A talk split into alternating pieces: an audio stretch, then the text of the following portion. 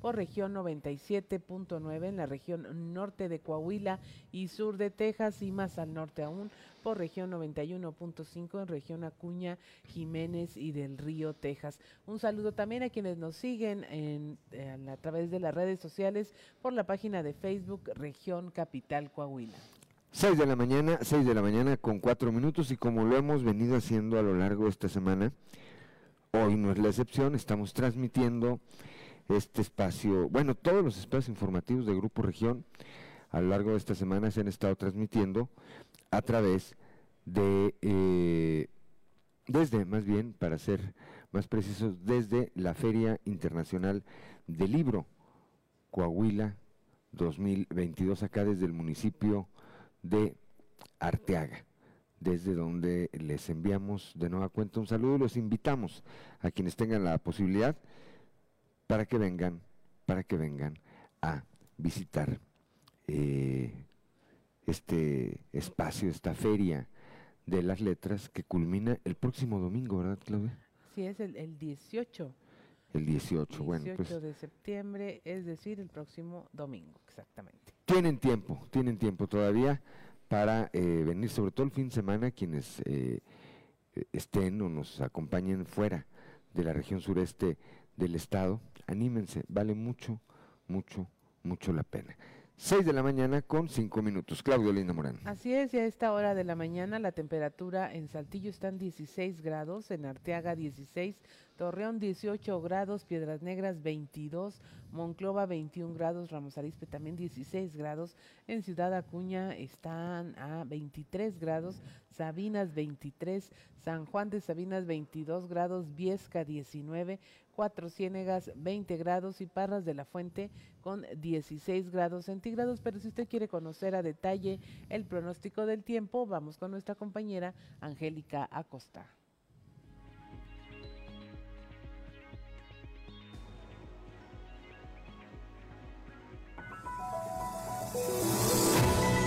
El pronóstico del tiempo con Angélica Acosta.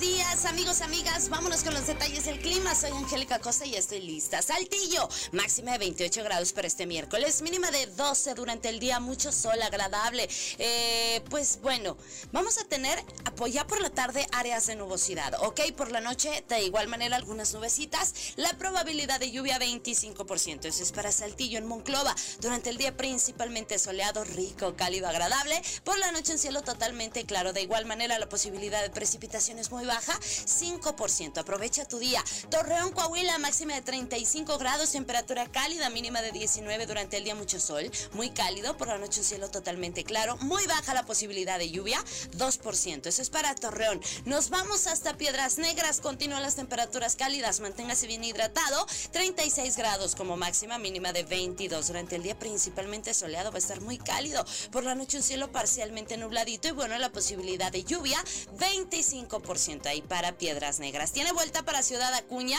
váyase bien hidratado porque se espera una temperatura cálida de 36 grados centígrados, mínima de 22 durante el día. Mucho sol, una buena cuota de sol, muy cálido, un cielo totalmente claro y por la noche de igual manera un cielo totalmente claro. 8% la posibilidad de precipitación ahí para Ciudad Acuña. Vámonos hasta Monterrey en la Sultana del Norte, se espera una máxima de 32 grados, mínima de 20 para este miércoles ahí en Monterrey. Bueno, pues esperamos un cielo parcialmente soleado, va a estar agradable.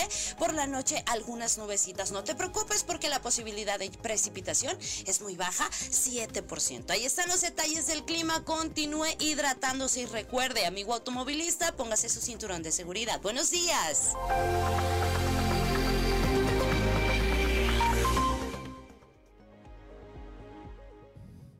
Seis de la mañana, son las seis de la mañana, seis de la mañana con ocho minutos. Continuamos con la información acá desde la Feria Internacional del Libro. Le enviamos un saludo a Yolanda Rodríguez Farías. a Yolanda Rodríguez Farías, muy buenos días, que nos acompaña en la transmisión por Facebook, así como a mi tía Margarita Briones Luna, que ya va, es la hora que ya va a la batalla. Ya está el mensaje que todos los días nos obsequia don Joel Roberto Garza Padilla, también a quien le damos los buenos días. La frase del día de hoy dice, eh, no podemos elegir, dice, lo que nos pasa, pero sí podemos elegir cómo vivir lo que nos pasa. Pues muy cierto también, como todo lo que, como todo lo que nos eh, comparte todos los días don Joel Roberto Garza Padilla, allá desde Ciudad Frontera. Muchas gracias, muchas gracias don Joel Roberto Garza Padilla. Son las seis de la mañana, seis de la mañana con nueve minutos.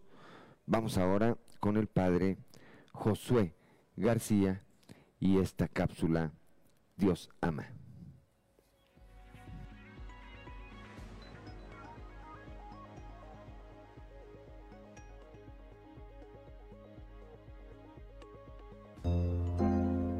Diócesis de Saltillo, presbítero Josué García. Dios. Nos encontramos todavía en la petición eh, del Padre Nuestro donde le decimos a Dios que se haga su voluntad en la tierra como en el cielo. Aplicábamos la voluntad antecedente, hoy vamos a hablar acerca de la voluntad consiguiente. Eh, es aquella que termina por cumplirse, la voluntad de Dios que Él decreta o permite, eh, depende del punto de vista que lo quieras ver.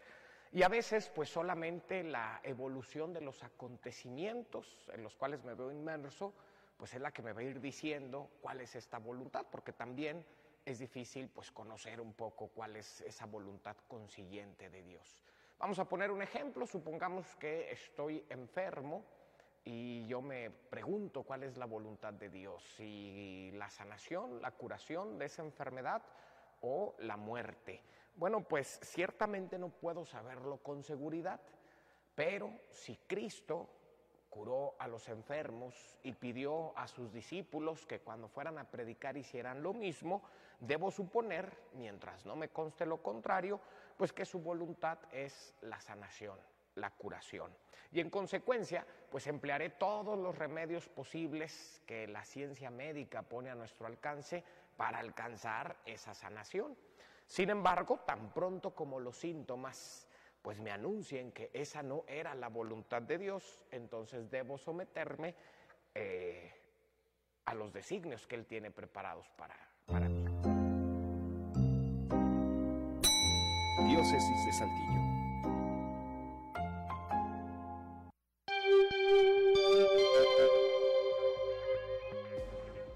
Son las 6 de la mañana, 6 de la mañana con 11 minutos, gracias al padre Josué García y esta cápsula que todos los días, que todos los días nos obsequia. Y bueno, vamos eh, ahora, Claudelino Morán, con... Sucedió en, lo invitamos a que vaya a nuestras redes sociales para que eh, vea estos contenidos. Sucedió en...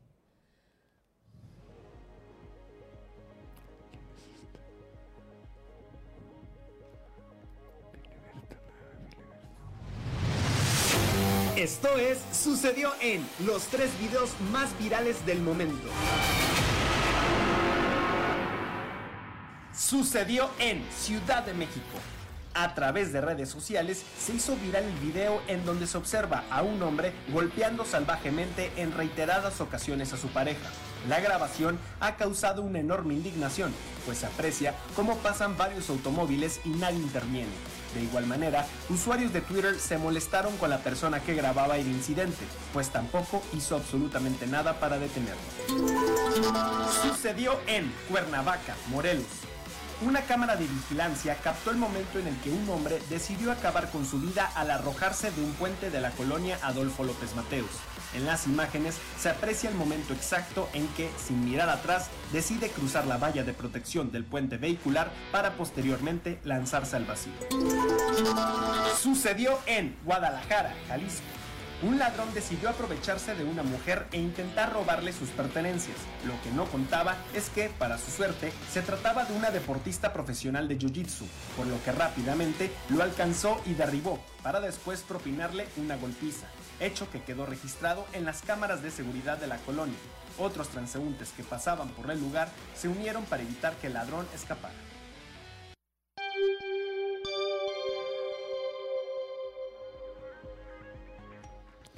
Son las 6 de la mañana, 6 de la mañana con eh, 13 minutos. Y bueno, pues vamos eh, directamente a la información. El día de ayer, el gobernador Miguel Riquelme, acompañado del alcalde de Saltillo, José María Fraustro Siller, pusieron en eh, funcionamiento, entregaron la base de operaciones coordinada que está ubicada en el ejido La Aventura, este último ejido que colinda con el estado de Zacatecas. De esta forma, de esta forma, nuestra entidad, aquí desde la región sureste, queda blindada esta frontera con Zacatecas y pues se convierte en un factor de mayor seguridad. Escuchemos lo que dijo ahí el gobernador Miguel Riquelme.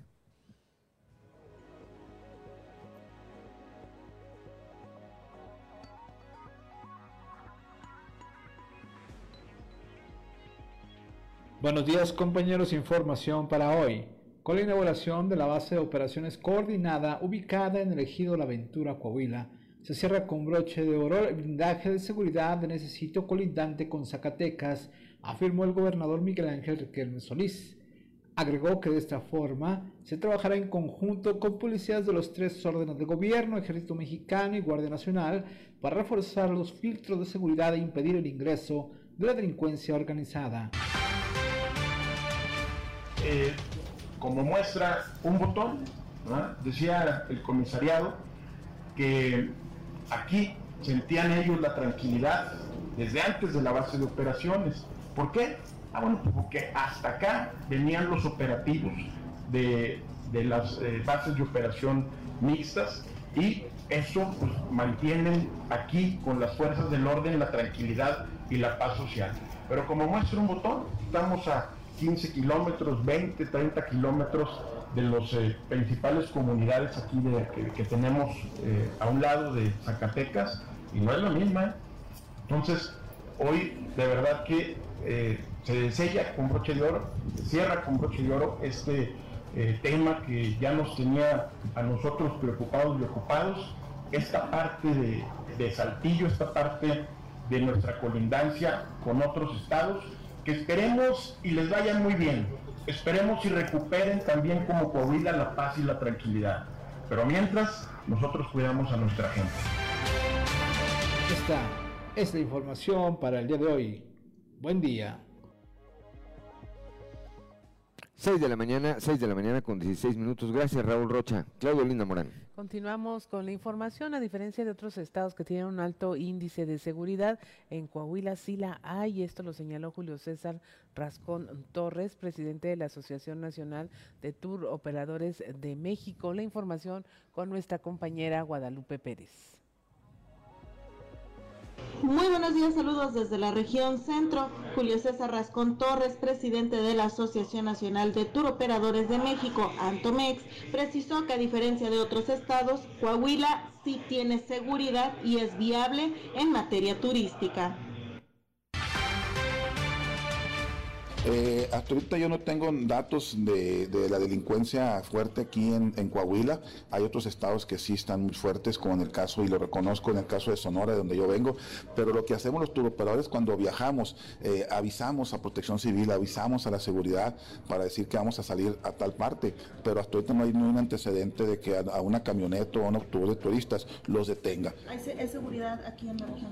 Así es, hay seguridad. De hecho, yo ayer salí de Saltillo este, y llegué aquí una tarde-noche y sin ningún problema. No, no, no, había manejado por aquí, entonces no tuve ningún problema. Lo que sí recomendamos es viajar de día, porque tanto usted, que está más joven que yo, no tiene la misma visibilidad de día que de noche, porque le puede brincar un animal en la carretera, no lo ve este, se le descompone el carro, por más guapa que esté, nadie le va a ayudar a, ayudar, a, auxiliarla porque no saben quién está atrás. Y lo otro, pues sabemos que de noche todos los gatos son pardos y pues pueden esperar un carro oscuro y pues todos los carros en la noche son oscuros, ¿no? ¿Las alertas de Estados Unidos no han afectado este sector? No, no, no ha afectado. Pues ahí lo señala, se cuenta con toda la viabilidad en materia de seguridad en el estado de Coahuila. Precisó que él mismo recorrió por primera vez las carreteras del estado, especialmente de Saltillo, Monclova, y le pareció una zona con vigilancia y con presencia policial. También es de señalar que el próximo 28 al 30 de septiembre el Antomex tendrá su segundo Congreso Nacional y Monclova será sede de este en la sala de seminarios de la UAC. Saludos desde la región Centro, para Grupo Región Informa, Guadalupe Pérez. Son las 6 de la mañana con 19 minutos. Vamos rápidamente con Leslie Delgado, que ayer platicó con el fiscal general del Estado, el doctor Gerardo Márquez Guevara, quien informó que pues ya salió, ya dieron de alta a uno de los escoltas heridos en este percance ocurrido hace unos días cuando un eh, descuido provocó una fuga de gas y después una explosión que derrumbó una vivienda. Uno más permanece en terapia intensiva. Leslie Delgado con el reporte.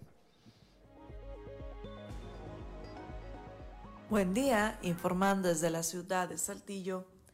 El fiscal general del estado, Gerardo Márquez, dio a conocer que uno de los escoltas que resultó herido tras la explosión que se registró en una casa habitación por acumulamiento de gas fue dado de alta este lunes. Asimismo informó que el otro agente permanece en terapia intensiva por la gravedad de las lesiones. En este sentido, puntualizó que ya se tienen dictámenes de las viviendas afectadas y agregó que se están atendiendo los daños que causó el incidente. A continuación, escucharemos la información. Uno de ellos fue dado de alta hasta el día de ayer y el otro sigue en terapia intensiva. ¿Cuál es el último reporte del de terapia? Bueno, que está ya extubado y ya se le están realizando algunas curaciones en el tema de las quemaduras eh, sigue sedado y hasta ahí para el avance. con los vecinos, con el acercamiento sobre el reporte de los daños, cómo van? Se realizó un, un censo y una supervisión el día sábado de 164 eh, viviendas. Eh, se tienen ya los dictámenes de la mayoría de ellos porque, bueno, algunos dijeron que no tenían interés en hacer algún reclamo, eran daños menores, vidrios, y el resto, bueno, sí fue este, atendido, se están atendiendo ya. Desde el día de ayer empezó la reposición de algunos vidrios en ventanas y canceles eh, y las eh, viviendas que tienen más resentimiento, bueno, se estarán revisando para saber si es necesaria la reposición completa, que estas son tres solamente. Sí, desde luego que sí, de todo lo que establece la, la, ley se les dará algunas becas y las este, pensiones que corresponden. Agradezco la intervención y deseo que tengan un excelente día. Son las 6 de la mañana, 6 de la mañana con 21 minutos. Una pausa, una pausa y regresamos. Estamos en Fuerte y Claro.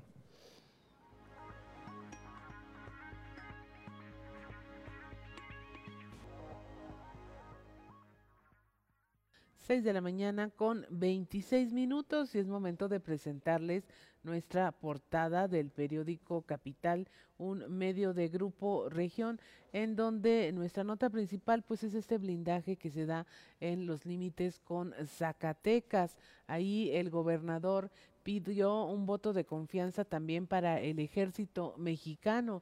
Esto con la inauguración de la base de operaciones coordinada ubicada en el ejido La Aventura en Coahuila, con lo que se cierra prácticamente con broche de oro este blindaje en materia de seguridad con este sitio colindante con Zacatecas.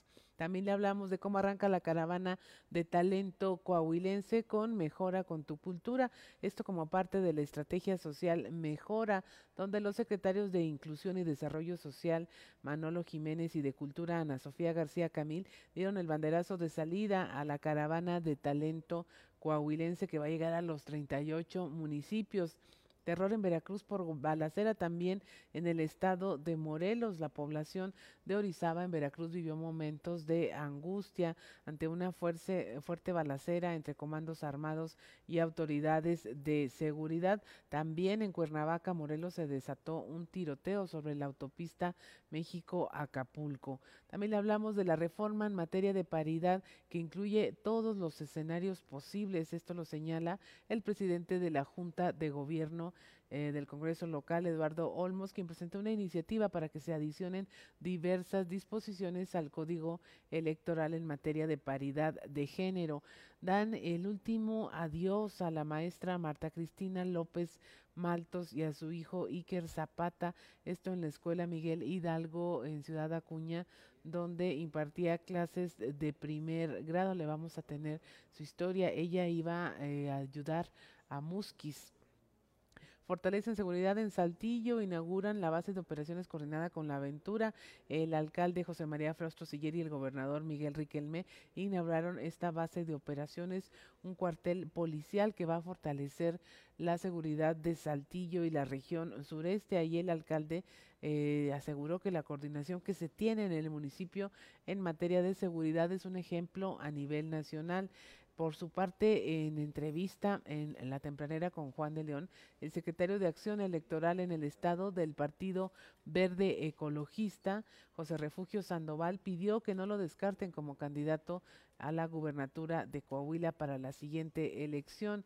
En Castaños, pues resultaron exonerados los policías que no intervinieron en el maltrato a una ocesna a quien finalmente pues eh, le quitaron la vida y el procurador de protección del ambiente Javier de Jesús Rodríguez indicó pues que no van a ser procesados por este maltrato animal.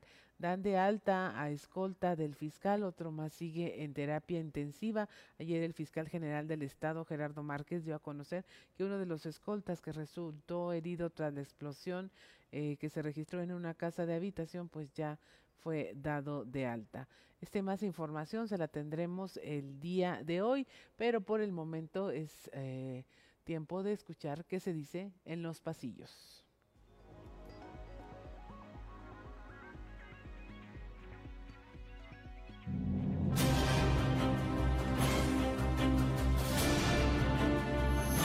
Y en el cartón de hoy, exigencia, que nos muestra Marcelo Ebrard, quien sostiene en sus manos dos piernas artificiales sobre las que claramente se va a subir, mientras que nos platica, al igual que mis compañeros aspirantes, espero que el piso esté bien parejo.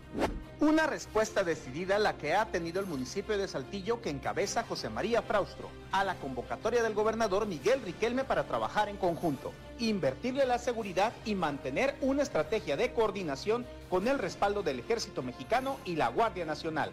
Bajo esa visión conjunta, ayer quedó plasmada esta fórmula de unidad con la inauguración de las bases de operaciones coordinadas en la zona limítrofe de Coahuila con Zacatecas, donde despacharán corporaciones policíacas estatales, municipales y elementos de las fuerzas federales. Con esto queda en claro que la seguridad en Coahuila sigue siendo una tarea que se atiende en forma diaria y se evalúa de manera permanente, sobre todo ante las colindancias con entidades que arden por la situación de violencia que viven con los estados que rodean a Coahuila.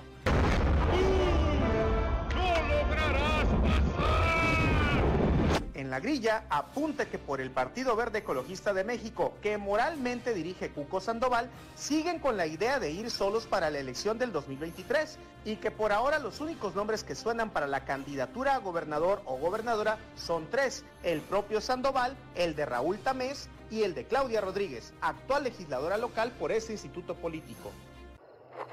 ¿Qué veo? ¿Un rival? A ver, éntrale, éntrale, éntrale. Según la legisladora local morenista Teresa de Jesús Meraz, en estos días llegarían electrodomésticos como estufas y refrigeradores para los damnificados de Musquis, pues ella aseveró hace una semana que el gobierno federal los iba a apoyar, pero la gran sorpresa es que los aparatos prometidos no arribaron a dicho municipio. ¿Será que la diputada está rompiendo el principio de la 4T de no mentirle al pueblo? No conforme con eso, la morenista dijo que la alcaldesa ya le había entrado al quite, por lo que ya no era necesario que se entregara este apoyo. ¿Qué tal? ¡No mientas! ¡No mientas! Los tour operadores del país que se reunirán a fin de mes en la Convención Nacional que se efectuará en Monclova esperan que el secretario de Turismo a nivel federal, Miguel Torruco, confirme su asistencia para que de una forma más directa puedan pedirle más recursos al rubro del turismo, ahora que ya se han reactivado muchos eventos tras dos años de pandemia. No sé ustedes, pero a mí me da esperanza.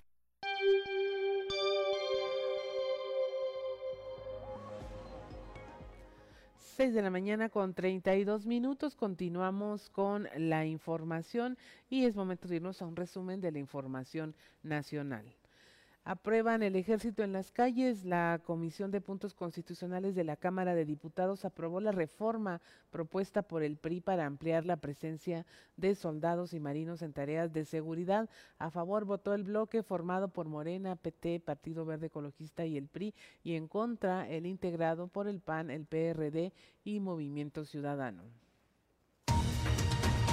Se invertirá menos en salud el próximo año. El gasto en salud para la población que no tiene seguridad social tendrá una caída de 2.1% al pasar de 3.733 eh, millones de pesos en 2022 a 3.694 en 2023, de acuerdo con el análisis del Centro de Investigación Económica y Presupuestaria a lo solicitado en el proyecto de presupuesto de egresos de la Federación. Para 2023 los sistemas de salud va a crecer el gasto en la población asegurada. El mayor aumento los tendrán quienes eh, son derechohabientes de Pemex y los afiliados de LISTE. Los menos favorecidos serán los de el IMSS, para quienes el gasto por persona pasará de 5.316 pesos a 5.529. Cae una migrante de un décimo piso, esto en Monterrey, Nuevo León. Una migrante salvadoreña murió al lanzarse del décimo piso de un hotel en el centro de Monterrey, mientras un número indeterminado de migrantes de diversas nacionalidades fueron asegurados en un operativo del Instituto Nacional de Migración y la Fuerza Civil. Los primeros informes indicaron que el operativo fue para detectar migrantes en el Hotel Yamalel, en el centro de Monterrey. Este fue realizado a las 2.37 de la madrugada y Jennifer Flores, de entre 25 y 30 años, intentó escapar, cayó de un balcón y murió al precipitarse sobre la terraza del tercer piso, sufriendo múltiples eh, fracturas. Pánico por tiroteos y persecuciones, esto en Orizaba, Veracruz, las balaceras y las persecuciones de civiles armados por efectivos de las fuerzas de seguridad, así como el incendio de un tractocamión y una gasolinera causaron pánico entre la población. Las autoridades reportaron la muerte de un presunto delincuente y la captura de dos personas más. También tres mujeres y menores de edad se vieron sorprendidos por el tiroteo y se tuvieron que refugiar en casas cercanas en eh, cerca de la central de autobuses eh, aparecieron videos de transeúntes que se tiraban en la acera o se ocultaban detrás de jardineras mientras un soldado les daba indicaciones para que se protegieran. Se el dueño de la mina El Pinabete. Un juez de distrito en Piedras Negras concedió la suspensión provisional contra la orden de aprehensión a Cristian Eliud Solís Arriaga, quien es señalado como el responsable de explotar el pozo minero de El Pinabete, en el que quedaron atrapados 10 mineros. Esto a cuatro días de que la Fiscalía General de la República diera a conocer su orden de captura misma que fue suspendida por el juez Juan Marcos Dávila Rangel. él explicó que la suspensión es para efecto de que se mantengan las cosas en el estado en que actualmente se encuentran y no se ejecute la orden de aprehensión. Finalmente la unidad de la Policía Cibernética alertó por un nuevo fraude eh, cibernético, esto a través de un, un, método malicioso basado en la ingeniería social o engaño por el medio del cual los cibercriminales pues utilizan eh, información, aplicaciones de mensajería y mensajería instantánea y redes sociales, además de perfiles falsos con información y fotografías de los de familiares de los afectados para hacerles eh, caer en esta tradicional trampa en donde dicen que van a regresar a su país y que les traen regalos. Y hasta aquí la información nacional. Son las 6.36 de la mañana, continuamos con la información generada en el estado y pues tenemos esta historia de la maestra Marta Cristina López Maltos. Eh, ellos ya fueron despedidos por alumnos, padres de familia y autoridades educativas. Les dieron el último adiós, murieron en un accidente automovilístico cuando se dirigían a Musquis para llevar damnificados por las lluvias. La información con nuestro compañero Ricardo Ramírez. Alumnos, padres de familia y autoridades educativas se reunieron en la escuela primaria Miguel Hidalgo de Ciudad Acuña para darle el último adiós a la maestra Marta Cristina López Maltos y a su hijo Iker Zapata, quienes perdieron la vida durante el fin de semana mientras transportaban víveres y diferentes insumos para las personas afectadas por las inundaciones en Musquis, Coahuila. En una breve ceremonia donde estuvieron presentes familiares de la maestra, así como su esposo Axel Alejo Zapata Beltrán, sus alumnos de primero A recordaron un poco sobre su convivencia. Además, depositaron flores y velas a manera de ofrenda hacia su maestra. Marta Cristina llevaba laborando desde el 2015 en Ciudad Acuña. Fue recordada como una docente y mujer llena de alegría, carisma y felicidad empeñada en que sus estudiantes se superaran día a día, por lo que su partida se convirtió en un fuerte golpe para sus compañeros docentes. En el plantel se colocaron ramos de flores y veladoras, rodeando la urna que contenía las cenizas tanto de la maestra como de su hijo Iker. En la ceremonia, aparte de las ofrendas florales, se soltaron globos con la leyenda Vuela Alto, como un último mensaje de sus alumnos y compañeros para la maestra, quien perdiera la vida mientras intentaba ayudar a otros. Informó para Fuerte y Claro Ricardo Ramírez. De la mañana con 38 minutos. Continuamos con la información. Por otra parte, los mineros sobrevivientes al accidente en la mina El Pinabete pidieron no ser olvidados a través de redes sociales.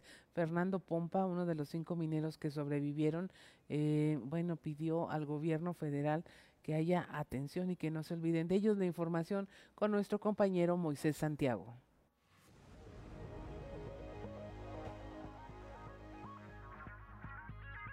Muy buenos días Juan y Claudia, a todo nuestro amable auditorio que nos escucha en todo Coahuila. En la información que tenemos para el día de hoy, mineros sobrevivientes del Pinabete piden no ser olvidados. A través de redes sociales, Fernando Pompa, uno de los cinco mineros que sobrevivieron a la tragedia del Pozo del Pinabete en Agujita, piden al gobierno federal no ser olvidados. Dijo desde el primer día y los demás en su momento hemos estado ahí, aún con todo el cuerpo y alma destrozados, con un dolor y un enorme vacío, con la impotencia de no poder hacer algo por nuestros compañeros. Solo pedimos al gobierno que no se olvide de nosotros. Dijo que con gusto estuvieron apoyando con todos los conocimientos que tenían respecto al interior de la mina, por lo que se pusieron a disposición de las autoridades porque querían sacar a sus compañeros. Fernando Pompa reiteró que desde el primer día de la tragedia estuvieron acompañando en el dolor a las familias, dándoles aliento en ese momento de dolor y angustia, preocupados por lo que había sucedido. Los cinco sobrevivientes no se acercaron a ninguna dependencia para pedir apoyos por respeto a las familias de sus compañeros, puesto que su interés era colaborar en un rescate que nunca se dio. Dijo, ahora al pasar los días solo vamos a quedar como los que gracias a Dios salieron con vida. Sí estamos eternamente agradecidos por el de arriba, por esta segunda oportunidad, pero el trauma, las secuelas, el susto y hasta la empatía de nuestras familias hacia las familias de los compañeros se ha perdido y pronto todo quedará en el olvido. Aseguró que para los cinco el día de la tragedia estará presente como si fuera ayer. Fernando Pompa terminó su mensaje señalando, no me queda más que decir gracias a todas esas personas que tuvieron la generosidad y estuvieron dispuestos a apoyarnos, pero queremos externar al gobierno que también somos parte de su pueblo y que como nos dicen que va a suceder con nosotros, damos gracias a Dios porque salimos con vida. Presidente, no nos olvide, somos cinco. Alfredo Sánchez, Raimundo Tijerina, Fide Sillas, Fernando Pompa y Héctor Javier Díaz. Desde la región carbonífera para Grupo Región Informa, Moisés Santiago. 6 de la mañana con 41 minutos, una pausa, una pausa y regresamos.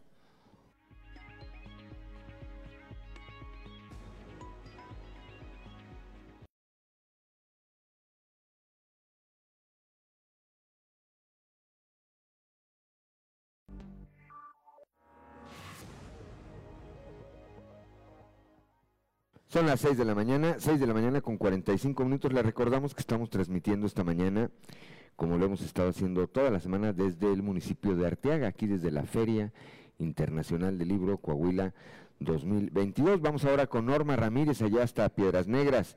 Los eh, fuerzas, fuerzas de seguridad de los tres órdenes de gobierno van a resguardar los festejos patrios. Esto lo señala la alcaldesa de Piedras Negras, Norma Treviño. Norma Ramírez, muy buenos días. Muy buenos días amigos de Fuerte y Claro. La información desde Piedras Negras es la siguiente. La alcaldesa Norma Treviño Galindo, tras encabezar la ceremonia por el 175 aniversario de la gesta heroica de los niños héroes de Chapultepec, dijo que todas las celebraciones por la independencia de México estarán resguardadas por los tres órdenes de gobierno. Es una semana de fiesta para Piedras Negras, para México, para Coahuila. Y así pues estamos trabajando de forma muy, muy coordinada con los tres órdenes de gobierno en cuestión de seguridad.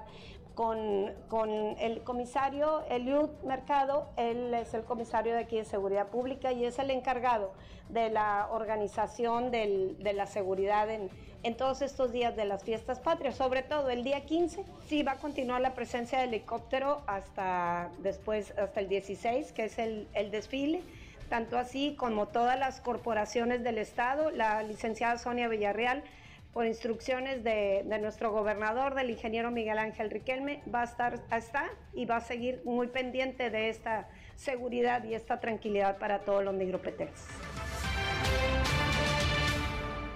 Hasta aquí mi reporte. Les informó Norma Ramírez.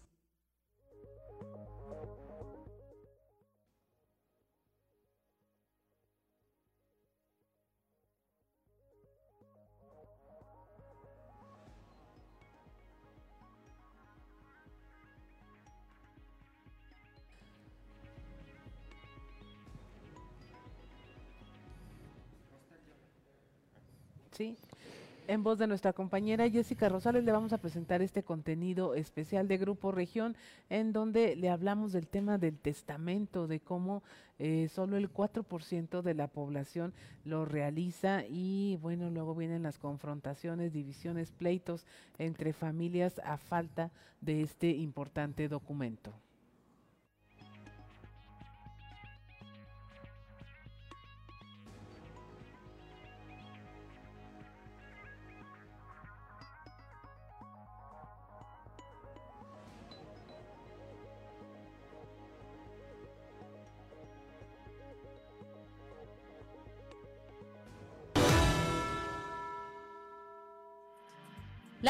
Cultura de la población para realizar su testamento ocasiona que en gran parte de las familias existan confrontaciones, pleitos y divisiones cuando alguien muere. En el marco de la campaña Septiembre, Mes del Testamento, expertos en el tema platicaron para sexto día las diferentes circunstancias que puede encontrar ante la existencia o falta de este documento. Blanca Nelly Guajardo Villarreal, titular de la Notaría Pública 91 en Saltillo, explica a partir de qué edad puede usted elaborar el testamento. Este, yo le sugeriría que en particular todos, eh, este, quien acceda a la, a la, edad de 14, 14 años en adelante, de acuerdo a la ley, puede tener la posibilidad de hacer su testamento. Es este, no solo un, lo poco, mucho que tenga, sino la posibilidad de acceder a algún derecho o alguna propiedad. En este sentido, es eh, cualquiera que inicia su su este trabajo, eh, aquel que inicia en su etapa laboral tiene acceso a derechos, a ahorros, a pensiones, eh, todo lo que por derecho laboral adquiere. Y dicen, bueno, es que yo acabo de entrar, pero ya vas a tener tu seguro y tu pensión, ya vas a tener tu afore, tienes la posibilidad de acceder a un crédito en Infonavit de tu vivienda, todos esos son derechos y por esos derechos él ya tiene la posibilidad también de transmitirlos y aunque realice dicho trámite, este es revocable y modificable en cualquier momento. Así lo explica el abogado Armando Prado Flores de la Notaría Pública número 11. No es que lo hagas y te vayas a morir, es, nada más tener las, las, cosas en orden. Y este, este documento lo puedes volver a hacer el próximo año, y en 3, y en 5, y en 10, y en 50. Eh, si el día de hoy te... ir corrigiendo, modificando. Las veces que quieras, las veces que quieras. El día de hoy este, estabas muy bien con dos de tus tres hijos, este, y el día de mañana ya nada más estás bien con... Lo cambias, hombre, o sea, aquí no, no hay... No, no hay tema de, ah, ya lo hiciste y esa es la última voluntad. No, tú lo puedes volver a hacer cuantas veces quieras. Algunas veces, cuando el propietario de un inmueble muere, aquellas personas que llegaron a comprar alguna propiedad quedan en problemas debido a que los familiares del mismo no reconocen el movimiento. ¿Cómo puede resolverlo? La notaria Blanca Guajardo nos explica. La diferencia que al momento de que tú haces un testamento, pues evitas precisamente todos esos conflictos que se pueden crear, no solo al interior de las familias, sino al exterior, precisamente por esas obligaciones por cumplir. En el caso de, de esta persona, si, si, hizo su, si él elaboró un contrato de compraventa ratificado ante notario, pues definitivamente, aun y cuando no estuviera ratificado, tiene la posibilidad de hacerlo valer vía judicial.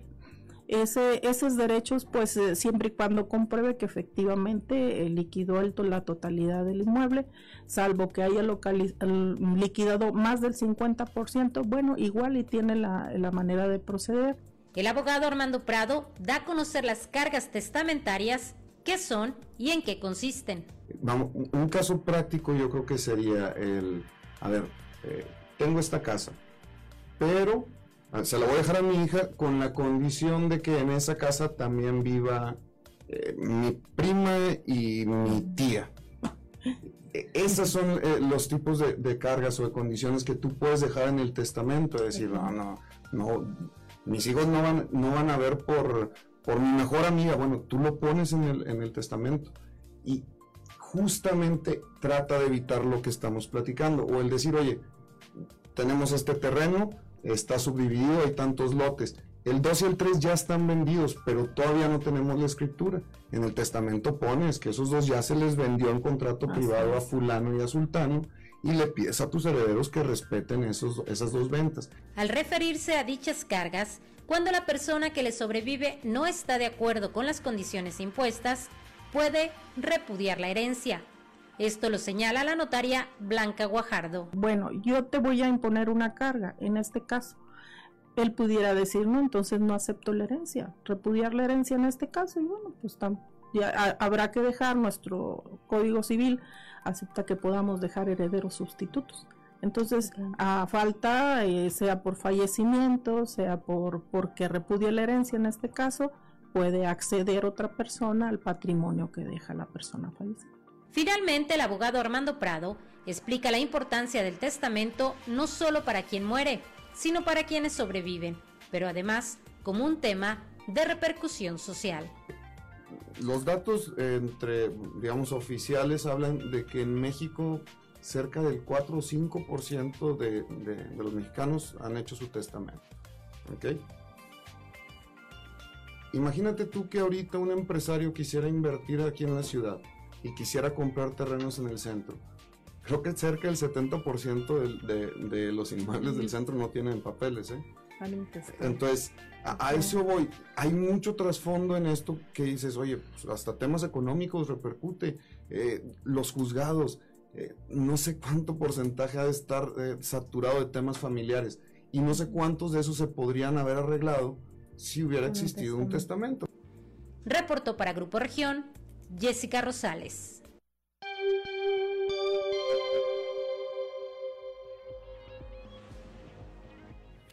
Son las 6 de la mañana, 6 de la mañana con 54 minutos. Qué importante, Claudio Auditorio, el eh, dejar arreglados estos temas. Y me parece que aunque culturalmente eh, siempre ligamos el testamento con un tema de la muerte, pues no necesariamente tiene que ser así. Podemos hacer testamento a cualquier edad, eh, a partir, por supuesto, de que tengamos algo que heredar y, y resolvemos muchos problemas, ¿no? Así es, porque en el, en el mejor de los casos, pues lo que se divide es una propiedad o se maldivide o se pierde o no se puede eh, utilizar y sacarle algún provecho. Eso en el menor de los casos, pero peor es cuando se dividen familias, cuando se separan hermanos, primos por un tema de a quién le toca qué en una herencia familiar. Sí, ese es, ahí está, ahí está el tema. Son las 6 de la mañana con 55 minutos. Saludamos a Alberto Montes, que nos envía saludos a través de las redes sociales. Buen día, saludos, Saltillo, Coahuila, dice excelente programa. Gracias, Alberto Montes. Gracias por eh, distinguirnos con el favor de su atención. Vamos a una pausa, vamos a una pausa y regresamos.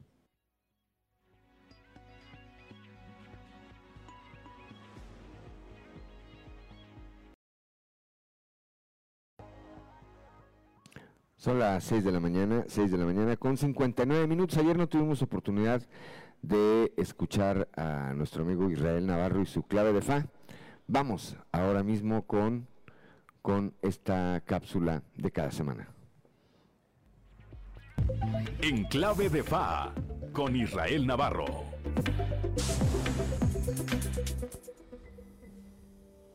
La muerte de la reina Isabel pone fin a una era, o varias, porque 70 años de reinado no pasan en vano, y menos el legado que deja en un mundo en crisis, polarizado y lleno de líderes radicales que se contraponen a la estabilidad, la continuidad de las tradiciones y el cumplimiento del deber que la reina representaba.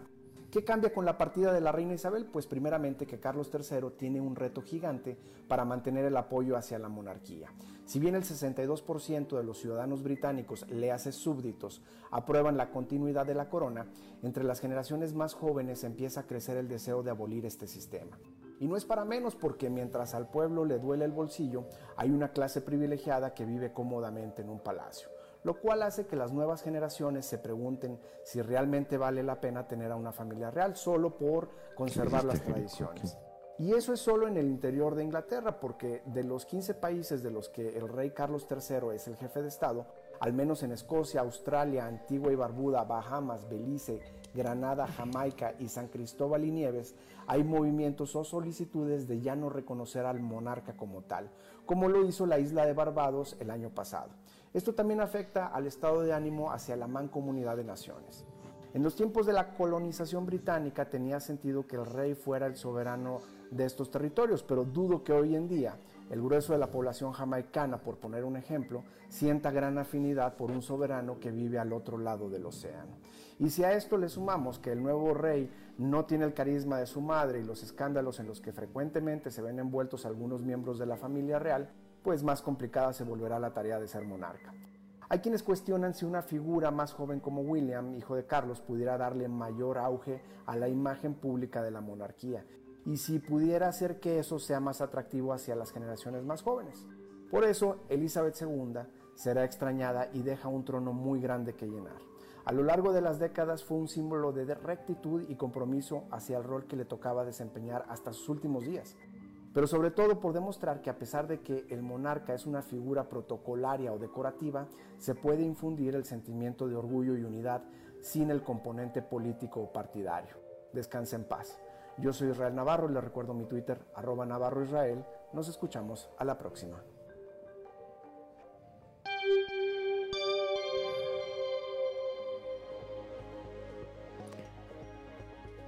7 de la mañana con dos minutos, Claudio Linda Morán. Ayer, justamente en la tempranera con Juan de León, José Refugio Sandoval, de quien es secretario de Acción Electoral del Partido Verde Ecologista en Coahuila, pues pidió no ser descartado como candidato a la gubernatura. Pues sí, mira, fue, una, elección compleja. Eh, cuando participé para, para la elección de diputado federal y Sí, fue, fue una muy bonita experiencia. Yo sigo trabajando en las colonias, sigo recorriendo el estado y mira, tendría que ser un análisis muy profundo, pero pues no me descarten, ¿eh? No me descarten porque pues me, apasiona la política, me, encanta mi estado, tengo mucho, mucho, muchas cosas por, trabajar aquí en, en mi estado y como te dije, ya lo recorrí, conozco los 38 municipios, tengo más de 20 años eh, recorriendo Coahuila, conozco las necesidades del Estado y, ¿por qué no? Tendríamos que, tener una práctica al interior del partido, habrá que ver a los otros perfiles. Primero que nada, lo que tenemos que, tener certeza de nuestro instituto político es que quien sea el abanderado de la candidatura, ya sea hombre o mujer. Tenemos a Claudia Rodríguez, que también es una mujer muy preparada y que tiene la capacidad de, ser una buena candidata. Pero sea José Refugio Sandoval, sea Raúl Tamés, sea Claudia Rodríguez, tenemos que salir en unidad.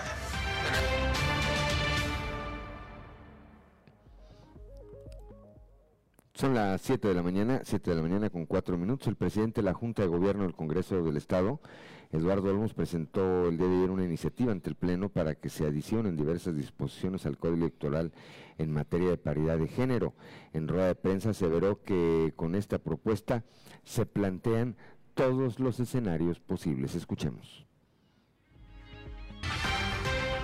Se plantean todos esos escenarios y este que van desde eh, de, que, de que una vez que un género participe en un proceso electoral, en el siguiente pudiera ser otro género, ¿verdad? Si en el caso de que, fuera hombre en esta, tendría que ser mujer en la que sigue, por supuesto. Este, o inclusive, si fuera mujer en esta, como sabemos, de que el tema de género es eh, un piso y no es un techo, si fuera mujer en esta, podría ser mujer en la que sigue o podría ser, o podría ser hombre. Pero por supuesto que está, por supuesto que está, este, está considerado. Lo que estamos haciendo en esta iniciativa es que estamos nombrando los mecanismos y los métodos, ¿verdad?, que pudieran existir para, este, para poder entrarle de fondo al tema de género, ¿verdad? Y, y dejarle el camino libre al órgano electoral una vez que se defina el litigio que se tiene con el INE en la Corte, ¿no?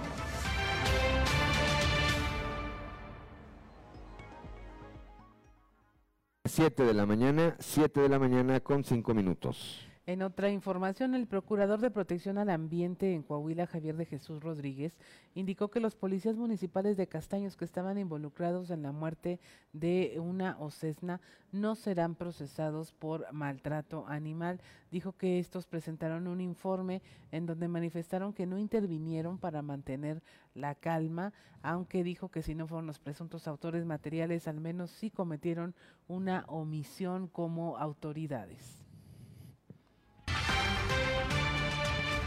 Precisamente, bueno, el día de mañana en Monclova este, nos vamos a trasladar. Este, ya se van a presentar ahí los sospechosos entre el Ministerio Público. La, tenemos la reunión a las 10 de la mañana y pues veremos qué, qué, qué es lo que dice el Ministerio Público. Este, nosotros ya hicimos nuestra parte, que es presentar las pruebas, el protocolo que existe dentro del Estado para la atención a este tipo de casos y, pues bueno, esperemos que, que, que sí aplique el, el, maltrato animal en este ¿Se llamó cuenta finalmente a los policías municipales? Eh, eh, por parte de los policías municipales es, es, diferente. Ellos no participaron en sí en el maltrato, más sin embargo si existe una omisión en que no cumplieron con la ley. Ahí ellos, ahí en los oficios se, se, justifican diciendo que pues bueno, que ellos eran cuatro y los otros eran veinte y pues por mantener mejor la calma decidieron no intervenir que eso en, cuestiones internas es una omisión, pero no se cataloga en sí como maltrato como las otras tres personas que estamos imputando que sí participaron.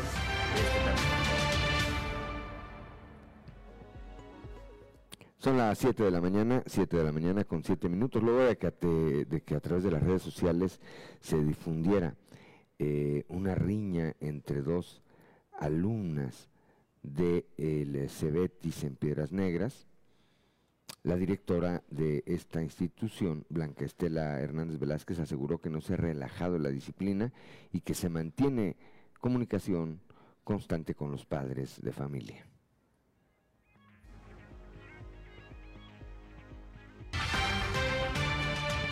Mire, en los mensajes que han aparecido en las diferentes redes sociales, eh, le comento lo siguiente. La que apareció el día de ayer sobre una riña, esa fue por parte de dos alumnas del plantel eh, que se tienen localizadas y, se está dando seguimiento puntual a esta situación.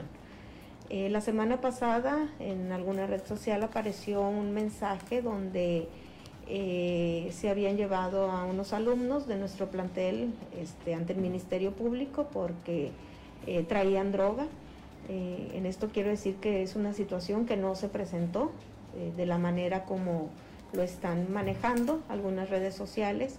De hecho, hemos tenido la participación en estas dos últimas semanas de seguridad pública, donde nos han venido a acompañar para realizar operativos mochila y no se ha detectado ningún tipo de droga, ningún tipo de, arma eh, en estos operativos que se han hecho.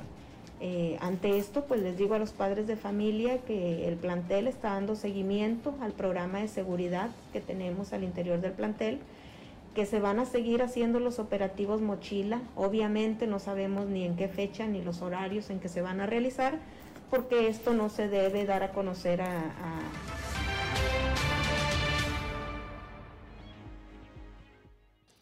Son las 7 de la mañana, 7 de la mañana con 9 minutos y le aprecio esta mañana eh, que me tome esta comunicación al diputado federal por el PRI, Jericó Abramo Mazo, que según entiendo pues está allá en la Ciudad de México y deberá estar a punto eh, seguramente en, en, un rato más de iniciar agenda. Jericó, muy buenos días.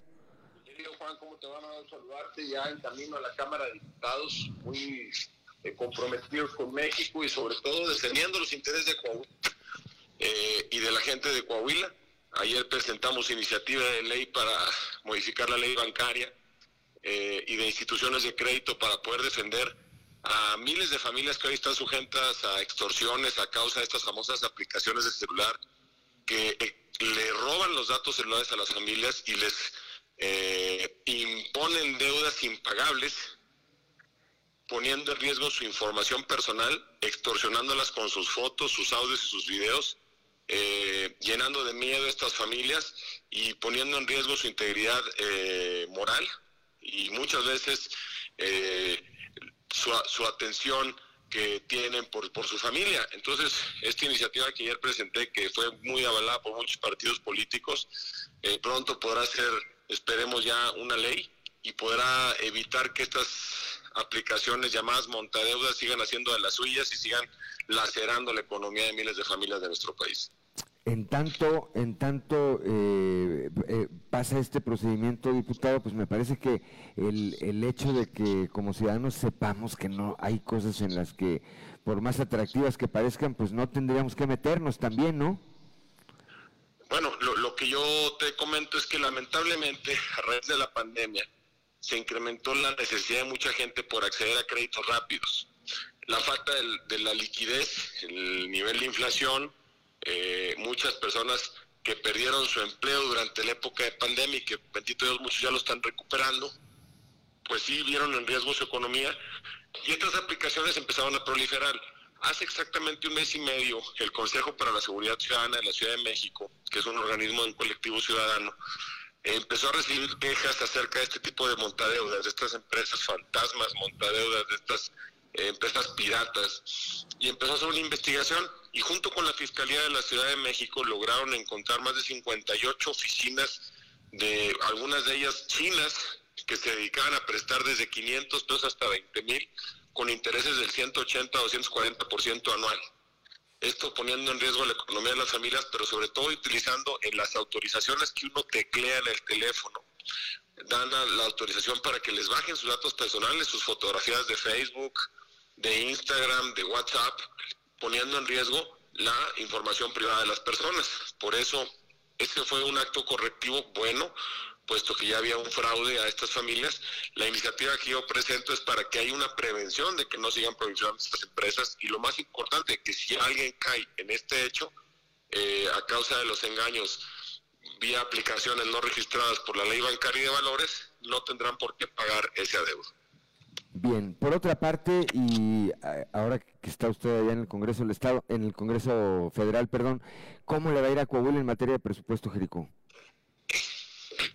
Bueno, Coahuila tiene, es un estado que tendrá, pues sí, los incrementos normales a causa de, por el tema inflacionario, no suficientes.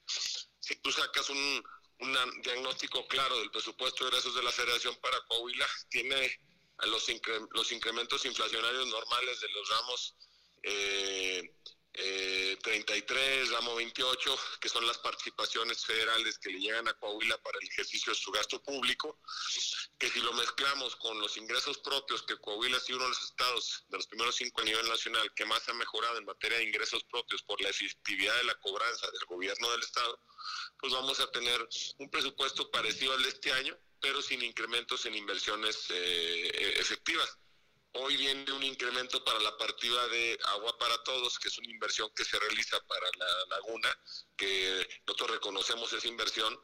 Y bueno, estas son gracias a las gestiones ciudadanas del gobierno del Estado, de la coordinación con el gobierno federal para poder solventar y solucionar un problema del agua que tiene esta región y evitar eh, la contaminación a causa del arsénico en toda esta región, pues sí viene un incremento importante, pero fuera de ese rubro no hay más inversión ni para carreteras, ni para el sector rural, ni para el sector cultura, no hay más inversión para la construcción de nuevas universidades, se desamparan los fondos de pensiones de las universidades como la Autónoma de Coahuila, los incrementos para la Universidad Autónoma Agraria Antonio Garro no pasan del 1.8%, cuando tenemos una inflación que cerrará con 8.6%, casi 9% este año. Entonces, sí, sí, no es un presupuesto como el que esperaríamos los coahuilenses. Vamos a la tribuna a luchar, a plantear un presupuesto alternativo, rubro por rubro, con propuestas muy específicas como la conclusión de la carretera Saltillo-Zacatecas, como el mejoramiento de las, de las carreteras de Coahuila, como los caminos rurales, que hoy son rubros que han estado fuera de los presupuestos en los últimos cuatro años, y creemos que es que debe haber una mayor atención eh, para los sectores rurales en esta materia. Eh, y te tengo que decir que aunque tengamos un incremento en las participaciones eh, proyectadas, que eso viene al final del día a ser en base a una fórmula establecida ya desde la ley de coordinación fiscal, sí deja mucho que desear en proyectos de infraestructura o proyectos adicionales demandar o esté necesitando en estos momentos. Pero a ver, el, el, en el presupuesto eh, de este año ya había dinero para la carretera Saltillo-Zacatecas y lo desaparecieron, diputado. Lo quitaron, por eso por eso nuestra lucha tiene que ser porque se respete lo autorizado en, en el presupuesto de la Federación yo incluso posicionaré en el tema de ingresos para, para dejar muy claro que el país, gracias a los, a los precios del petróleo, gracias a las remesas internacionales, gracias a los ingresos turísticos, gracias a la eficiencia recaudatoria, pues tiene dinero. El tema es que se está subsidiando combustibles con casi 330 mil millones de pesos al año que no estoy en contra de que subsidie combustible porque, bueno, pues de alguna u otra forma ha contenido parte de la inflación, o ha evitado que se vaya tres o cuatro puntos más, pero al final del día no estás compensando el crecimiento regional que requiere un Estado como el nuestro en base a la potencialidad de ingresos que demostramos para, para el país. La aportación al Producto Interno Bruto que hace Coahuila eh, ayuda a que tenga el país impuestos, a que ayuda a que tenga ingresos, ayuda a que tenga desarrollo y nosotros lo único que pedimos es que nos, nos manden lo que corresponde en torno a lo que desarrollamos y generamos. Por eso Coahuila irá muy puntual, las y los diputados de Coahuila, a la tribuna a defender el presupuesto del Estado. Sí, las participaciones vienen con un, con un incremento moderado, pero eso es por fórmula, no es una canogía, no es un premio, eso, se hace lo gana el Estado, pero quedan, deja, deja mucho que desear en inversiones adicionales. Ejemplo, eh, el, mejoramiento de hospitales, la ampliación eh, o la construcción de cuarteles que ha hecho Coahuila, que lo ha hecho con recursos propios, pues eso habla bien del Estado, habla bien del gobernador Riquelme en, la construcción de espacios de infraestructura. ¿Y qué ha hecho el gobernador? Ha tendido la mano para la construcción de acuerdos donde vamos a tener más dedos para los diferentes rubros. ¿Qué nosotros esperamos? Bueno, ir a dar la batalla. No tenemos los números parlamentarios para poder modificar el presupuesto de egresos más que con convencimiento y con argumentación numérica. Eh, nosotros vamos a ir rubro por rubro a decir en qué se le queda de ver a Coahuila. Claro que reconocemos el incremento en materia del agua, el agua saludable para la laguna. El tema que ya queremos ver la agua terminada. Y, y, bueno, vamos a hacer todo para que este recurso no se quite, puesto que es un recurso que llegará y se invertirá en el Estado.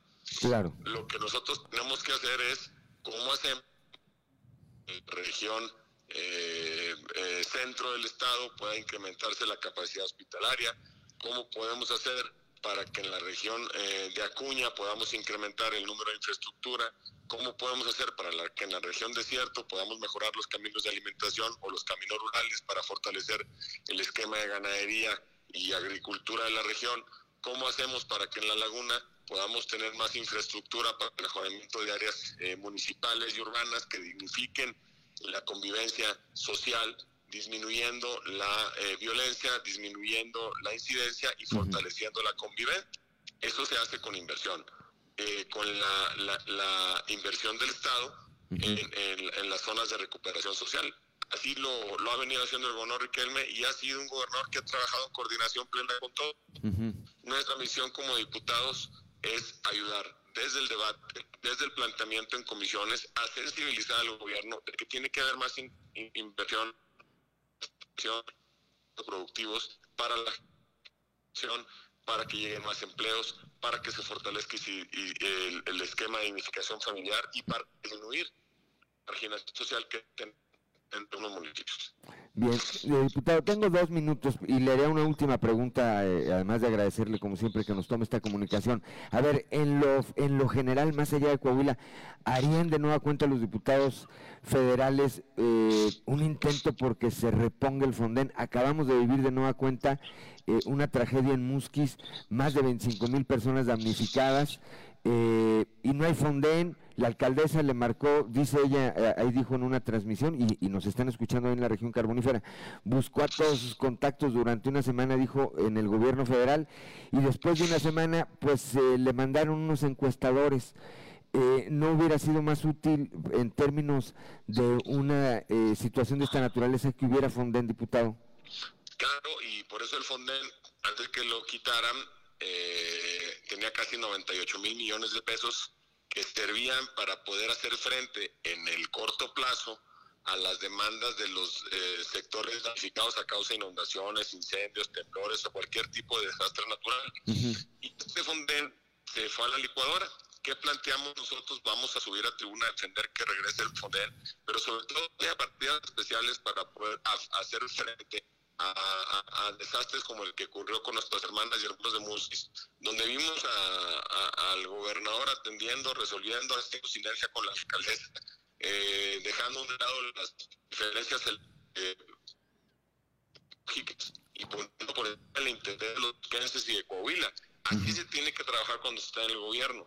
Nosotros siempre hemos tendido la mano para el acuerdo de los tres niveles de gobierno. Me creo, creo que me he distinguido por ser un legislador que busca el diálogo siempre con Morena, con el Verde, con el PT, con el PRI, con el PAN, con el Movimiento Ciudadano, con el PRD, para buscar el cómo sí más que el cómo no. Creo que México está cansado de polarizaciones y debates eh, infructuosos y lo que requiere es soluciones inmediatas para los problemas del día a día. Ejemplo, el Fonden. Vamos a defender que, que haya partidas para resolver los problemas de desastres naturales. Claro que lo vamos a hacer, pero le tengo que decir al pueblo de Coahuila, somos 69 diputados del PRI de 500 que hay en la Cámara. Somos la tercera fuerza, una tercera fuerza que no tiene eh, la que no tiene los suficientes números para modificar el presupuesto, ni sumando los votos del PAN, del PRI, del PRD, de MC, sumamos 224, no son suficientes para poder modificar el presupuesto, puesto que el presupuesto y la ley de ingresos solamente se pueden de- modificar con la mitad más uno de los presentes en el Pleno. Entonces, si, si Morena con sus aliados tiene 274, ¿cómo vamos a cambiar el presupuesto en materia numérica? Claro. Lo que tenemos que hacer es convencer a los presidentes de las comisiones de Morena, a los diputados de Morena de las diferentes zonas del país, que tiene que virar la esque- el esquema de construcción del presupuesto. A ver, Jericó está a favor de los programas de atención a adultos mayores, claro, y eso es algo que he defendido desde que llegué diputado, Sí. tanto que se hizo constitucional desde que se llegó y que se defendió en esta legislatura también. Nosotros estamos a favor de que llegue la pensión universal a adultos mayores, pero que a nadie, a nadie le digan que se la pueden quitar. Esa llegó para quedarse. Es una pensión universal ya constitucionalmente autorizada y presupuestalmente garantizada.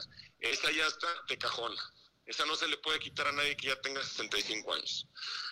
El programa Jóvenes Construyendo el Futuro, yo en mi campaña propuse, sí que no se quite, pero que se ligue en espacios de educación dual donde se le entregue esta beca a estos jóvenes a cambio de que terminen su grado académico y dignifiquen el ingreso de su familia, teniendo la posibilidad de con este dinero no abandonar la escuela Claro. para poder hacer profesionistas y técnicos suficientemente preparados para enfrentar los retos del, del esquema del mercado laboral. En eso estamos trabajando. Ah, en eso estoy a favor. ¿En qué estoy en contra? En el retiro de presupuesto para seguridad. Ya no hay presupuesto para Fortasec. Los Ajá. estados están entrando a responder por los temas de seguridad. Los municipios que pueden tener la posibilidad económica como Saltillo, como Torreón, como Piedras, Acuña, Monclova, pues le entran. ¿Y qué pasa con los municipios pequeños como Candela?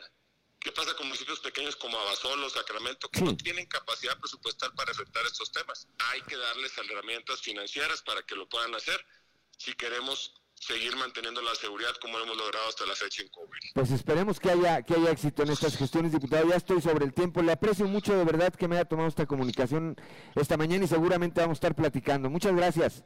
Te mando un abrazo, Juan. Gracias. Mu- Buenos días. Muy buenos días. 7 de la mañana con 24 minutos. Una pausa y regresamos.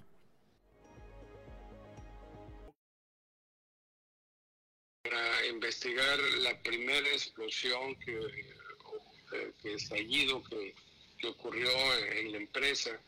Eh, y cuando pues estos dijeron, pues, ¿saben qué? Aquí nos vamos a quedar toda la semana y se fueron a dormir el, día de, eh, el día lunes, pues eh, resulta que hubo otra, otro estallido pues en la empresa pero ahora en el BOF y, y pues ahí este eh, la situación se puso más interesante pues desde el punto de, vista inf- informativo.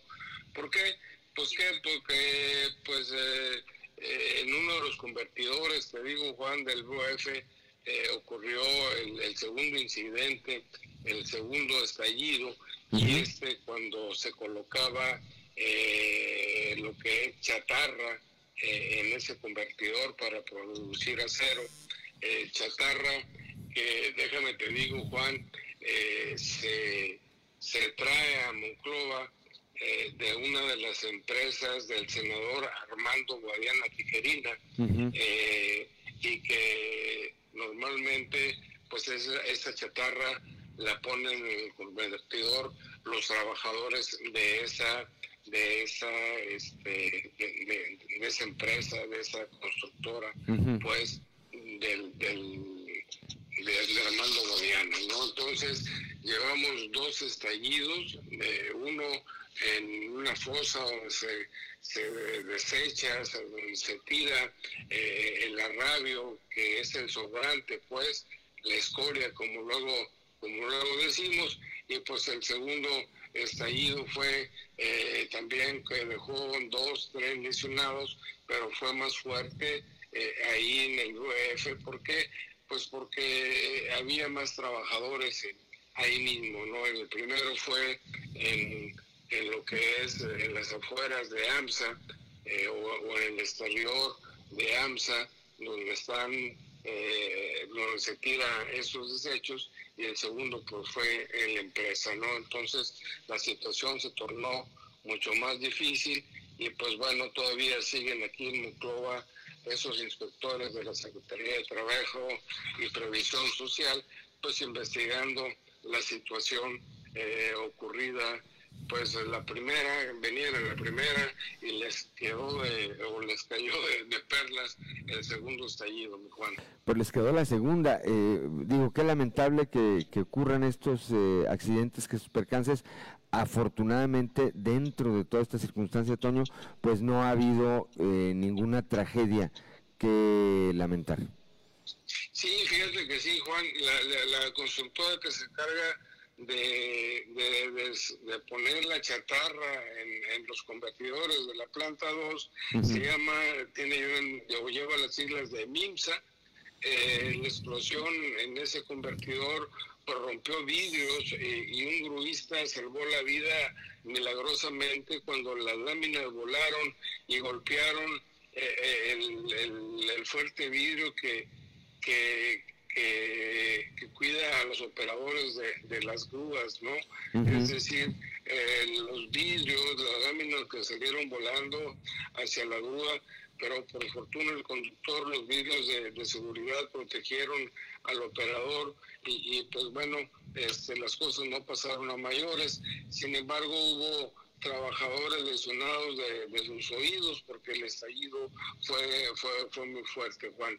No dudamos ni tantito que los inspectores desde el día del siniestro empezaron a buscar responsables ahora del segundo hecho y, lo, que tenemos nosotros eh, en nuestra investigación es el hecho de que los trabajadores de MIMSA debieron de haber este, colocado la, la, chatarra y debieron de haberla revisado y pareciera que no, Juan, porque traía agua y por eso el estallido.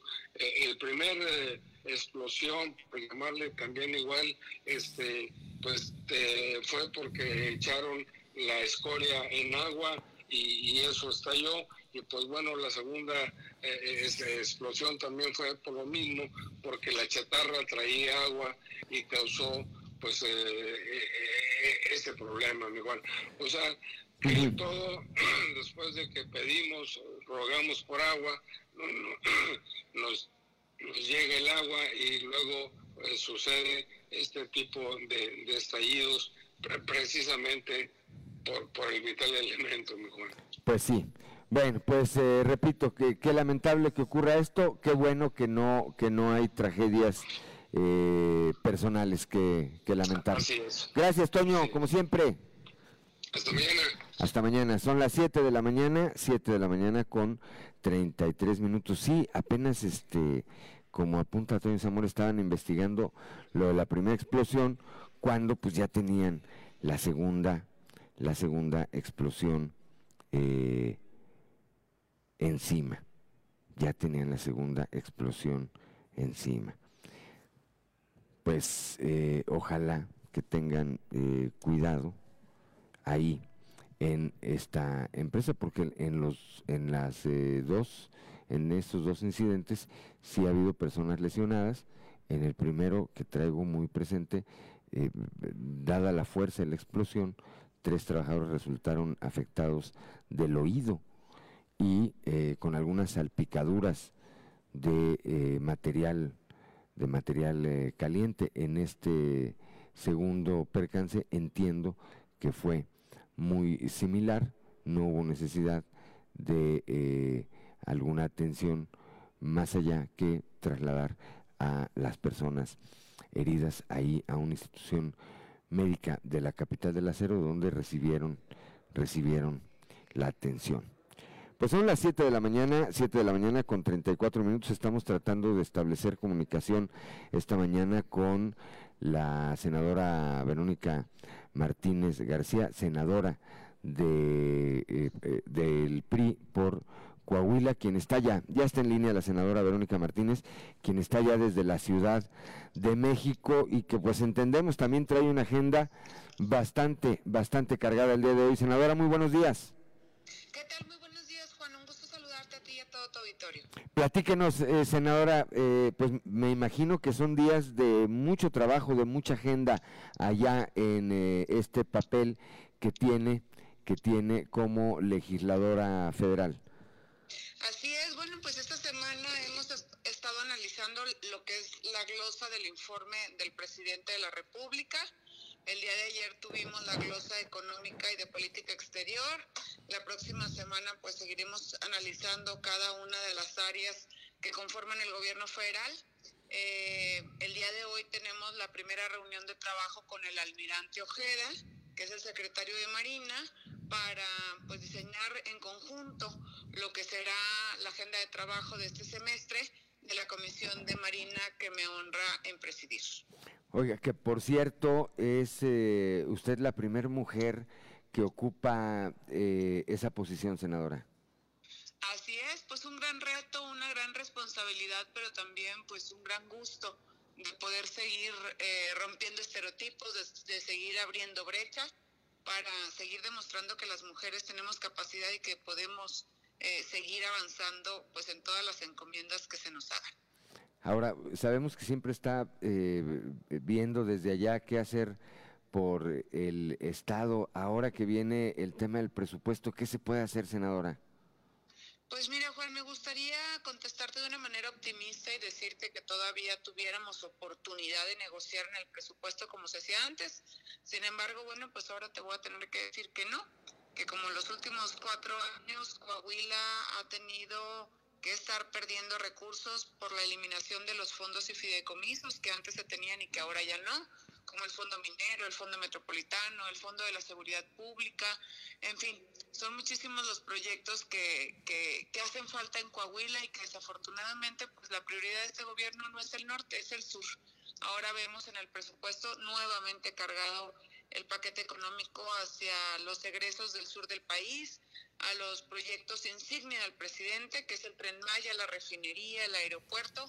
Ahí sí hubo mucho presupuesto que eh, destinar. Nosotros, pues bueno, ya estamos eh, metiendo estos exhortos para que sean considerados algunos proyectos de Coahuila, sobre todo de infraestructura carretera, que ahora, bueno, pues no tenemos ninguna carretera en Coahuila etiquetada. Eh, de los hospitales que hoy vienen etiquetados recursos, que son del Instituto Mexicano del Seguro Social, pues son los mismos recursos que nos han etiquetado los últimos tres años y que no hemos visto que aterricen o que empiecen ya las licitaciones y las obras. Ojalá que este año ya les dé el tiempo de ponerse a trabajar y de poder eh, pues hacer las remodelaciones y las adecuaciones que ya están autorizadas en el presupuesto y que son muy necesarias para las y los coahuilenses. Oiga, usted que conoce también el Estado y particularmente la región sureste, esta, eh, este recurso que está haciendo falta siempre para modificar la autopista eh, eh, en- ahí en Los Chorros y lo otro, los 100 millones que se llevaron, que ya estaban autorizados para la ampliación de la carretera Zacatecas. Pues bueno, este año ya no vienen nuevamente etiquetados, ese es el problema, el que cuando no se ejecutan los recursos, pues regresan a la licuadora y luego ya no sabemos dónde quedó. Nosotros nuevamente estamos solicitando tanto el tramo de rectificación de los chorros, que hemos insistido todos los años que es urgente que se destine presupuesto para la rectificación de este tramo tan peligroso que ha eh, pues cobrado la vida de muchas personas que han tenido accidentes ahí. Eh, y por el otro lado, el tema de la carretera de Ramadero, pues hace tres años teníamos nosotros los recursos etiquetados y como te digo, Juan, este, el que estén etiquetados no significa que los vayan a utilizar. En esa ocasión pues hicieron las licitaciones y terminaron regresando los recursos y hoy bueno pues desafortunadamente vemos un presupuesto nuevamente eh, equilibra, no, no equilibrado y eh, pues con mucho interés en seguir desarrollando el sur de México. Me canso de decirle al presidente, el norte también es México, acá también queremos proyectos, acá también queremos infraestructura, aquí también le aportamos al presupuesto del país y queremos que nos regresen un poco de lo mucho que damos. Pues esperemos que haya, que haya éxito, eh, que, que hubiera alguna reacción porque pues sí, evidentemente que estamos siendo tratados de manera injusta, sobre todo porque estos estados a los que usted se refiere, entre ellos Coahuila, pues son los que generan una cantidad importante de recursos que después van a otros estados, pero pues eh, debería haber un poco más de equidad en esa distribución, senadora. Así es, yo creo que los equilibrios son buenos. Yo no digo que no se le ayude al sur, pero el norte no se puede dejar desprotegido nosotros también queremos tener estas obras de infraestructura importantes para Coahuila. Lo que sí tengo que reconocer es que el proyecto de agua saludable para la laguna trae un presupuesto importante etiquetado de 8.700 millones de pesos. Sin embargo, pues los etiquetados para este año no se los acabaron. Entonces, nuevamente, Juan, no significa que porque los etiqueten es que los vayan a ejercer. Ahora es muy extraño la forma de actuar de este gobierno aunque los tengan etiquetados, no se los acaban y desafortunadamente pasa lo que pasó con la carretera del tramo de Ramadero. Precisamente se regresaron los recursos y bueno, pues ya no supimos dónde quedaron. Pues qué lamentable. Senadora Verónica Martínez García, senadora por el PRI, le aprecio mucho que me haya tomado esta comunicación esta mañana. Muy seguramente más adelante tendremos oportunidad de seguir platicando en su calidad de senadora, pero también en su calidad de dirigente municipal del PRI allá en su natal Torreón. Claro que sí, Juan, con mucho gusto. Me, te agradezco mucho la oportunidad y que tengan un excelente día. Gracias a la senadora Verónica Martínez. Muy buenos días. Siete de la mañana, son las siete de la mañana con 41 minutos. Una pausa y regresamos.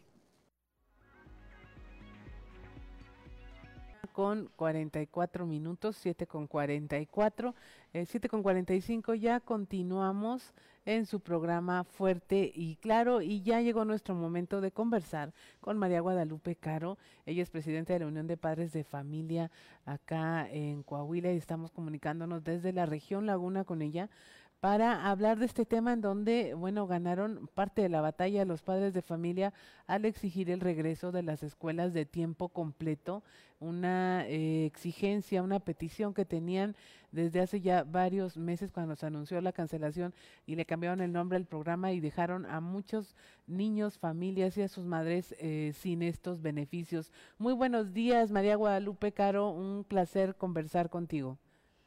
¿Qué tal, Claudia? Muy buenos días.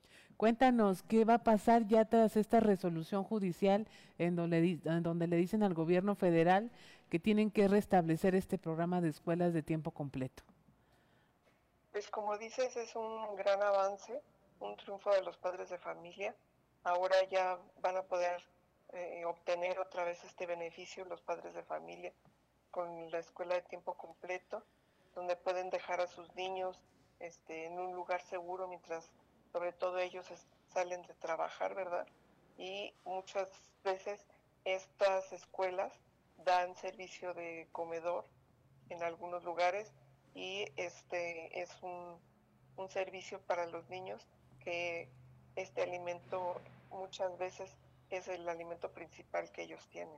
Así es, a lo mejor con el tema de la pandemia, eh, como comunidad nos, nos traemos el, el, asunto fresco, pero era una, son escuelas compatibles con los horarios de muchas madres de familia, con sus horarios laborales y que como lo mencionas, pues permitían que esta jornada fuera empatada con el tiempo con el que estaban los niños en la escuela, incluyendo que podrían tener, pudieran tener este servicio de alimentos.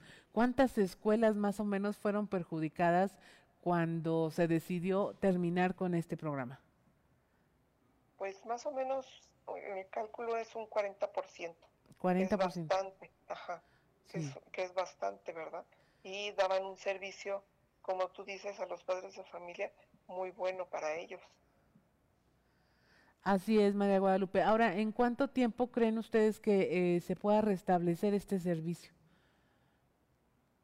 Pues ahí este, va a haber un, pues digamos, un problema, ¿verdad? Por decirlo de algún modo, este, para que se pueda eh, eh, empezar a implementar otra vez debido a la pandemia, precisamente porque ya no teníamos ese, pues esa rutina también por decirlo de alguna manera, y las escuelas otra vez van a tener que empezar a implementarlo poco a poco. Esperamos que pues con muy pronto, en un mes podamos ya tener estas escuelas o empezar ya a tener este programa en algunas escuelas. Porque el presupuesto existe, ¿no? Nada más se les había cambiado de nombre y el problema fue que dejaron a muchos de los anteriores beneficiarios pues fuera de estos eh, de este programa pero también sería importante y como sociedad estar al pendiente de que en el nuevo presupuesto de egresos de la federación pues se contemple este gasto para que se restituyan todos los servicios como deben ser. Exactamente los padres de familia ahí tienen que estar al pendiente en sus escuelas y pedir este servicio, ¿verdad? Y que poco a poco se vaya implementando. Los padres de familia también pueden ayudar a que se implemente a través de los consejos escolares y hacer una mancuerna con los directivos y los maestros para que se haga este, este programa en sus escuelas y como tú dices, el presupuesto está, entonces que se haga una exigencia a la Secretaría de Educación Pública para que se vaya bajando estos recursos. Así es. ¿Qué sigue, María Guadalupe Caro? ¿Qué trae entre ceja y ceja la Unión de Padres de Familia? Pues mira, seguimos con la batalla de los libros de texto, de, sobre todo del de historia y del de ciencias naturales, de biología en secundaria, de que se dé realmente ciencia, ¿verdad? Y no ideología. Sí. Y, y por otro lado, pues este, este nuevo sistema educativo mexicano que se trata de implementar, eh, por un lado ya un juez también ya dictó que no se, se quiten los niveles escolares, porque era, perdón, una de las cosas que se quería quitar los niveles escolares y esto ya también ya este, logramos que no se haga. Esperemos que se se lleve a cabo, ¿verdad? Que no, no se quiten los niveles escolares y por otro lado, pues que se haga realmente un sistema educativo acorde al sistema al mexicano, ¿verdad? Y que realmente se sepa cómo se, se hace, porque pues quitando a, un lado este, las burlas que nosotros no queremos hacer mofa de nadie, ¿verdad? Pero que realmente desde la Secretaría de Educación Pública se sepa cómo se va a implementar. Finalmente, eh, María Guadalupe Caro, eh, están observando ustedes muy de cerca esta designación que hubo de la nueva secretaria de Educación Pública, Leticia Ramírez Amaya, sustituyendo a Delfina Gómez, y creo que la impresión de un inicio no fue buena pues sí, realmente no fue buena, ¿verdad? Este, y luego empeoró un poco. Exacto. Realmente, como te decía, no queremos hacer mofa de nadie, pero pues realmente se vio que pues no hay una preparación, ¿verdad?, para dirigir la, la Secretaría de Educación Pública. Sí es maestra de profesión, pero hace 25 años que no ejerce, que ni siquiera está, estaba en la Secretaría con algún cargo público, ¿verdad? O sea, no, no, no está empapada de los, de los problemas escolares y educativos que tenemos actualmente y este, mucho menos del sistema educativo que se quiere implementar y del rezago educativo que tenemos debido a la pandemia. Entonces, Así sí es. estamos muy preocupados de que se haya elegido una persona este, pues no capaz, ¿verdad? Ahora sí es más necesario, más que nunca, la participación de los padres de familia en los comités, en las asociaciones de padres, que estén al pendiente del tema educativo, que si tienen alguna duda se comuniquen con la Unión de Padres que eh, han sido una voz importante durante todos estos procesos tan difíciles desde antes de la pandemia para acá y que pues se puedan comunicar con ustedes a dónde se pueden dirigir María Guadalupe si tienen alguna duda, si quisieran ser una parte activa de todo este proceso educativo tan importante. Pues sí, mira, tenemos una página de Facebook en, que es Unión Nacional de Padres de Familia y este ahí pueden ver todos los, los pues todo lo que estamos haciendo, ¿verdad? Y ahí vienen los datos Ajá. de este el teléfono, etcétera. Así es. Pues muchas gracias como siempre María Guadalupe Caro, un placer conversar contigo de este tema tan vital como es la educación. Te deseamos que tengas un excelente día. Muchísimas gracias a ustedes y pues hay que seguir al pendiente como padres de familia eh, en nuestras escuelas, ¿verdad? Muchas gracias, Claudia. Así es, no le deje todo a los maestros, colabores, es importante, la educación viene desde casa y pues, se traslada a la escuela, es importante no dejarlos solos. Son las 7 de la mañana con 53 minutos y nos vamos directamente al mundo de los deportes con Noé Santoyo. Resumen Estadio con Noé Santoyo.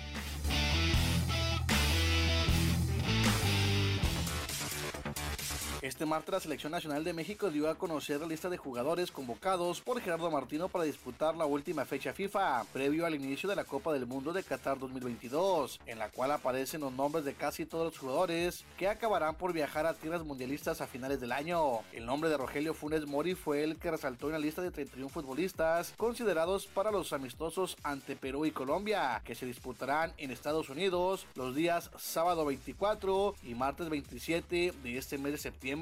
Tan rápido se publicó la lista y especialistas deportivos, así como aficionados, reclamaron la ausencia del guardameta Carlos Acevedo de Santos Laguna, quien vive su mejor momento con el equipo, y en su lugar aparecen los nombres de Guillermo Ochoa, Alfredo Talavera y Rodolfo Cota. En la actividad de la Champions League, aunque el Barcelona no jugó mal, inclusive puede presumir de que controló al Bayern Múnich en su casa, no tuvo la puntería suficiente para salir con el resultado positivo que alimentara sus ilusiones en la temporada. Lucas Hernández y Leroy Sané castigaron su ineficacia para dejar un 2 por 0, que luce como demasiado premio para el club alemán. El encuentro en sí no defraudó, los protagonistas saltaron al terreno de juego como si se tratara de eliminación directa. Torneo. Resumen Estadio con Noé Santoyo.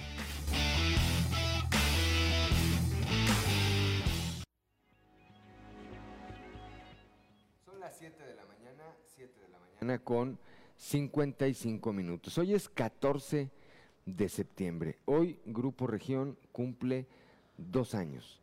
Dos años de haber eh, iniciado este eh, camino por informarle, por entretenerle, por acompañarle, por acompañarle eh, prácticamente las 24 horas del día, los 365 días de la semana. Hoy en Grupo Región estamos de celebración. Repito, cumplimos dos años, dos años de haber iniciado este esfuerzo de comunicación que encabeza nuestro director general, el licenciado David Aguillón Rosales, y a quien tenemos el privilegio de acompañarlo todo un equipo de profesionales en las diferentes áreas, en el área del entretenimiento, en el área de la, eh, de la comercialización, en el área editorial. Vamos ese, ese tiempo de eh, festejar, pero también de recapitular y de cómo enfrentaremos los retos a partir de que inicia prácticamente nuestro tercer año de vida como Grupo Región. No nos queda sino agradecerle de verdad el favor de su atención, su preferencia en todas las frecuencias que tenemos, porque somos el único grupo que en términos reales sí está en todo el territorio de Coahuila. Gracias, gracias por su preferencia, gracias por su apoyo, gracias por estos dos años y con todo el eh, ánimo, con todo el entusiasmo eh, y con todo el compromiso, eh, enfrentamos e iniciamos este tercer año. Muchas gracias, muy buenos días.